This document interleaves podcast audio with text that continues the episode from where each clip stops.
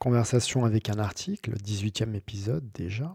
Le principe, un compte-rendu d'articles scientifiques récents publié dans une revue en sciences humaines et sociales. Bon, c'est pas la joie. Il y a une loi merdique qui a été votée hier à l'Assemblée nationale et qui va euh, considérablement fragiliser la recherche universitaire. Son personnel précarisé toujours plus, les doctorants, les doctorantes, les étudiants, les étudiantes, les vacataires, les enseignants-chercheurs, enseignantes-chercheuses sans poste fixe dans une indifférence ou un sommeil civil euh, assez inquiétant. Il me semblait important de le répéter avant toute activité scientifique, même lorsqu'elle relève, euh, comme ce podcast, de la médiation. Aujourd'hui, je vous propose la lecture, le compte-rendu, bon, je ne sais plus comment appeler ça, disons une conversation, puisque c'est le titre du podcast. Je vous propose donc une conversation joyeuse, je vais essayer, avec un article publié le 17 septembre 2020 dans la revue euh, Australian Feminist Studies. Cet article a été rédigé par Marietta Radomska, que j'adore, qui est postdoctorante à l'université de Linköping en Suède, Tara Merabi, que j'adore aussi, postdoctorante à l'université de Turku en Finlande, dans le département des études de genre. Alors pourquoi je les adore toutes les deux? Parce qu'à mon avis, ce sont deux chercheuses euh, très importantes qui vont euh, avoir une place euh, de choix et précieuse à l'université et pour les années à venir. J'ai déjà eu l'occasion de parler de leur travail dans le 11e podcast euh, sur les mouches. À mon avis, il faut les suivre. Dernière co-autrice, co-chercheuse que je vais adorer, Nina Lieke, qui est professeure à l'université de Linköping également en Suède. Alors l'article de ces trois chercheuses, euh, important à mon avis, euh, brillant, porte sur la mort, sur son épistémologie, mais dans une perspective féministe et queer. Je reviendrai sur ces termes.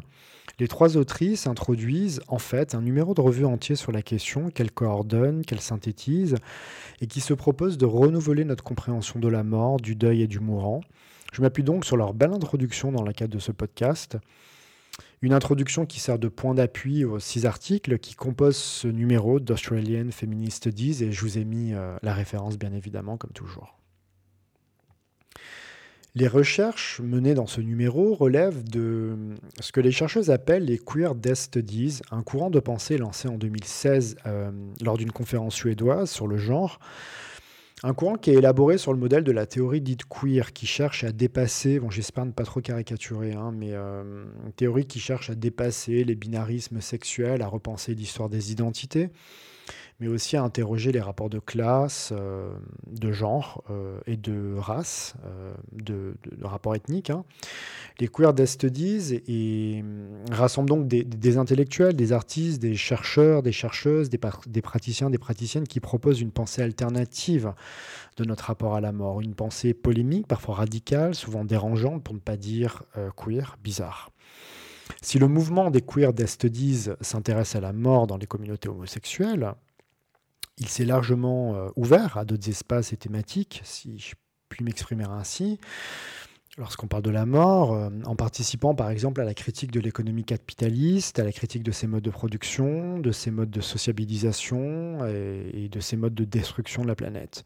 Ce qui fait un joli fourre-tout, mais assez cohérent quand on lit un article qui relève de ce courant.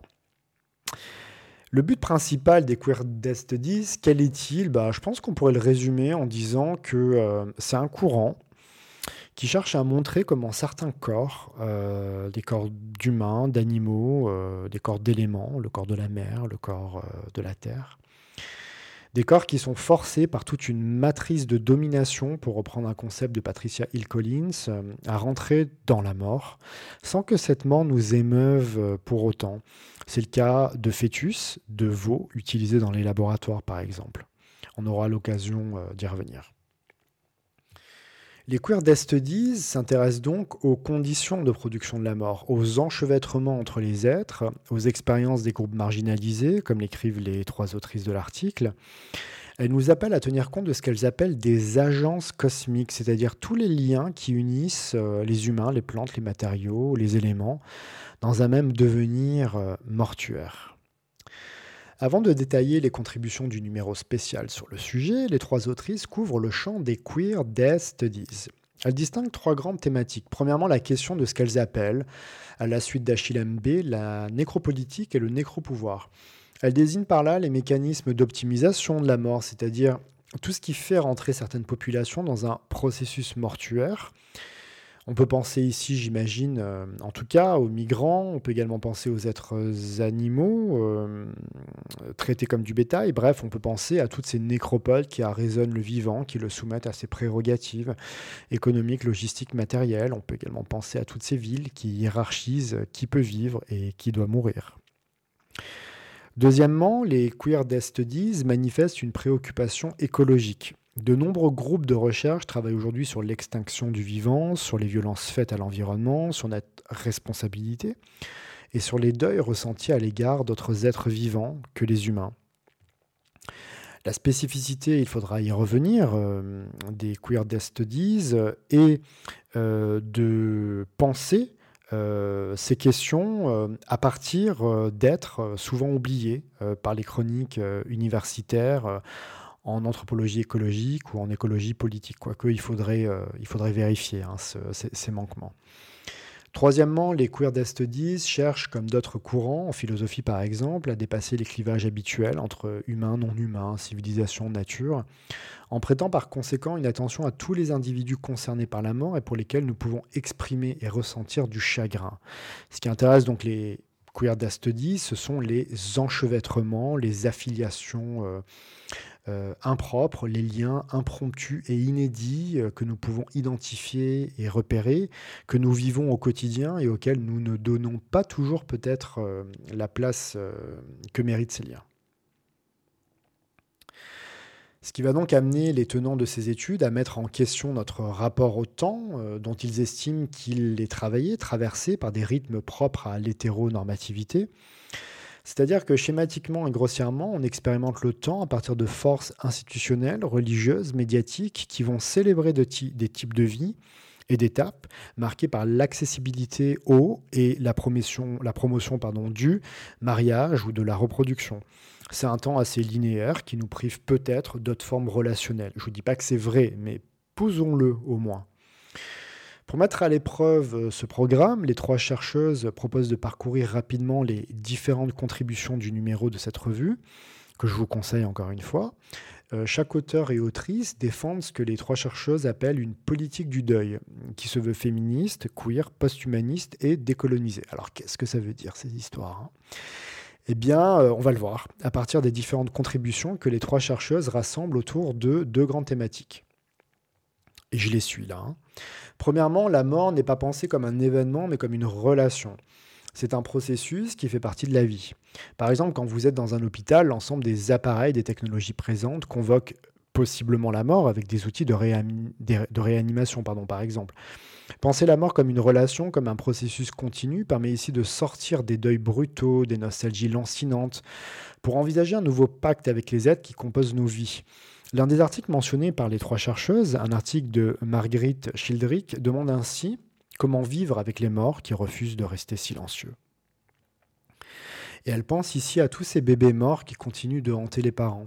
Dans un autre article, les morts sont invoqués pour changer la politique dans un temps et un espace qui dépassent les conceptions dites occidentales. On a ainsi affaire à ce que les chercheuses appellent des coprésences spectrales, qui nous invitent à expérimenter d'autres formes de deuil, d'autres avenirs fondés sur des pactes entre les vivants et les morts, pour éviter la mélancolie humaniste. Une, manière pour les peuples autochtones, par exemple, de se réapproprier leur avenir en refusant notamment les comme... ah, j'arrive pas à le dire. commémoration, voilà, commémoration nostalgique menée par les gouvernements occidentaux qui permettent à l'oppression coloniale de se perpétuer en faisant de l'histoire des peuples massacrés euh, du passé à célébrer ce qu'elles appellent donc euh, la mélancolie humaniste. Au contraire, ces peuples nous apprennent qu'on peut faire de la mort une ligne de croissance, qu'on peut relier les morts à l'histoire des vivants, les convoquer lors d'assemblées politiques par exemple, ou lors de prises de décision. C'est ce que nous apprennent euh, Emani euh, Molina Vargas, Camila Marambio et Nina Lique dans le dernier article qui compose le numéro et qui porte sur les Seknam, un peuple amérindien de chasseurs nomades exterminé dans un génocide par le gouvernement chilien ou par la colonisation euh, exercée euh, sur le, sol, euh, sur le sol chilien. Deuxièmement, les chercheuses invitent à penser une éthique de la mort et plus précisément notre responsabilité envers les corps morts ou mourants. Cette éthique implique de renoncer à la suprématie humaine en, reconnaissant une dignité à tout être vivant et au-delà. L'intérêt des queer death studies est en effet d'explorer des états flous comme celui des non-vivants. C'est le cas des fœtus de veau, auquel l'artiste Svenja Kratz, dont l'une des autrices de l'introduction, Marietta Radomska, étudie le travail. Cet artiste présente des fœtus dans du formol, les expose, nous met face à des êtres que nous tuons tous les jours hors de notre vue. Enfin, les trois autrices de l'introduction mentionnent l'article d'Adrienne, une chercheuse qui a mené une auto-ethnographie de la mort de son enfant pour sortir de l'autoblâme, de l'hyper-responsabilité euh, et hyper-responsabilisation de la mort, de la prise en charge d'un scénario stéréotypé qui euh, aurait amené une mère à porter la culpabilité de cette mort. D'un point de vue méthodologique, il est évidemment impossible d'aborder ces vies en recourant à un vocabulaire et des outils classiques. Par exemple, le dernier article du numéro, qui porte sur le génocide d'un peuple euh, amérindien au Chili, est en partie rédigé sous la forme de lettres que les vivants, les chercheuses, certaines chercheuses en tout cas, euh, parce qu'elles sont trois, euh, adressent à leurs morts. Elles écrivent donc avant tout, et c'est une spécificité des études queer, féministes et décoloniales, elles écrivent avant tout pour les morts, pour les opprimés, pour les marginalisés, pour les victimes du technocapitalisme, du colonialisme et de l'extractivisme. Autrement dit, la mort qui est vécue cesse d'être ici un objet de recherche. On essaie plutôt d'en rendre compte, d'en être digne, en recourant à des formes expressives variées. Pour résumer, les Queer Death Studies essaient de penser la mort dans un continuum et non plus comme une rupture, comme un événement.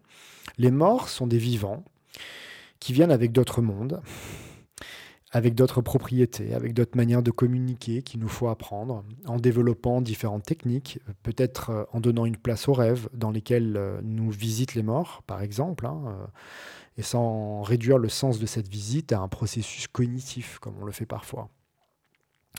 Quelques mots pour terminer, comme à mon habitude. D'abord, j'ai beaucoup aimé cette introduction et de manière générale les travaux menés dans ce courant qui me décapsule le cerveau, euh, comme je décapulserais euh, une canette de coca. Plus sérieusement, et c'est en effet euh, étrange de lire ce type de recherche qui oblige à aller à l'encontre de tas de discours, de formes de vie, de célébrations, de rituels, et donc d'aller à l'encontre de certains réseaux, peut-être familiaux, peut-être amicaux, peut-être relationnels, en s'extrayant de leurs rituels ou en proposant du moins de vivre autrement la question du deuil et de la mort pour se relier autrement. Et c'est en ce sens, moi, que j'ai... Euh, je vois toute l'opportunité, l'intérêt des, des queer death studies. Hein. C'est comment me relier différemment aux êtres qui me sont chers, en recourant à d'autres métaphores peut-être, ou en déplaçant euh, la, manière de ritualiser le monde. Il m'a peut-être manqué deux choses cependant. Euh, d'une part, puisque les, chercheuses travaillent sur les états flottants situés entre la vie et la mort, il aurait peut-être été intéressant d'explorer toute la gamme de ces états. Il y a certes des non-vivants, comme des fœtus morts euh, de veau, mais il y a aussi des non-morts, par exemple des pierres éclatées auxquelles la poésie euh, a su donner une place, et je pense au très beau recueil de Roger Kawa dans les années 60. Et il existe des tas d'autres états qui permettraient de mettre au jour euh, d'autres formes de vie à partir euh, d'un carré sémiotique. Enfin, il me semble que certaines positions sont caricaturales, ou exagérées, ou radicales. On a, même si on a besoin de radicalité hein, parfois. Hein.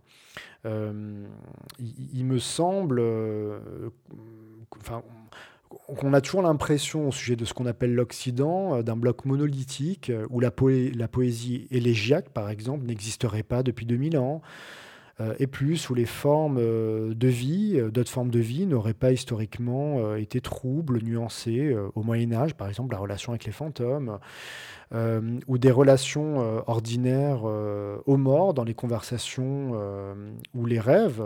Euh, serait euh, inexistante aujourd'hui. Je me demande donc plutôt comment fortifier, encourager, donner une place à ce qui est en partie déjà là et qui pourrait également euh, nous servir d'outil pour nous relier différemment. Voilà, je m'arrête là. je vous souhaite une bonne quinzaine parce que j'ai un rythme plutôt de deux podcasts par mois, visiblement. Donc, bon, je sens trop me forcer. J'ai l'impression que c'est ce qui me convient. Donc je vous dis, euh, je vous dis à bientôt. N'hésitez pas à vous abonner sur YouTube, Spotify, euh, je sais pas, SoundCloud, que sais-je, et euh, à bientôt pour une nouvelle conversation.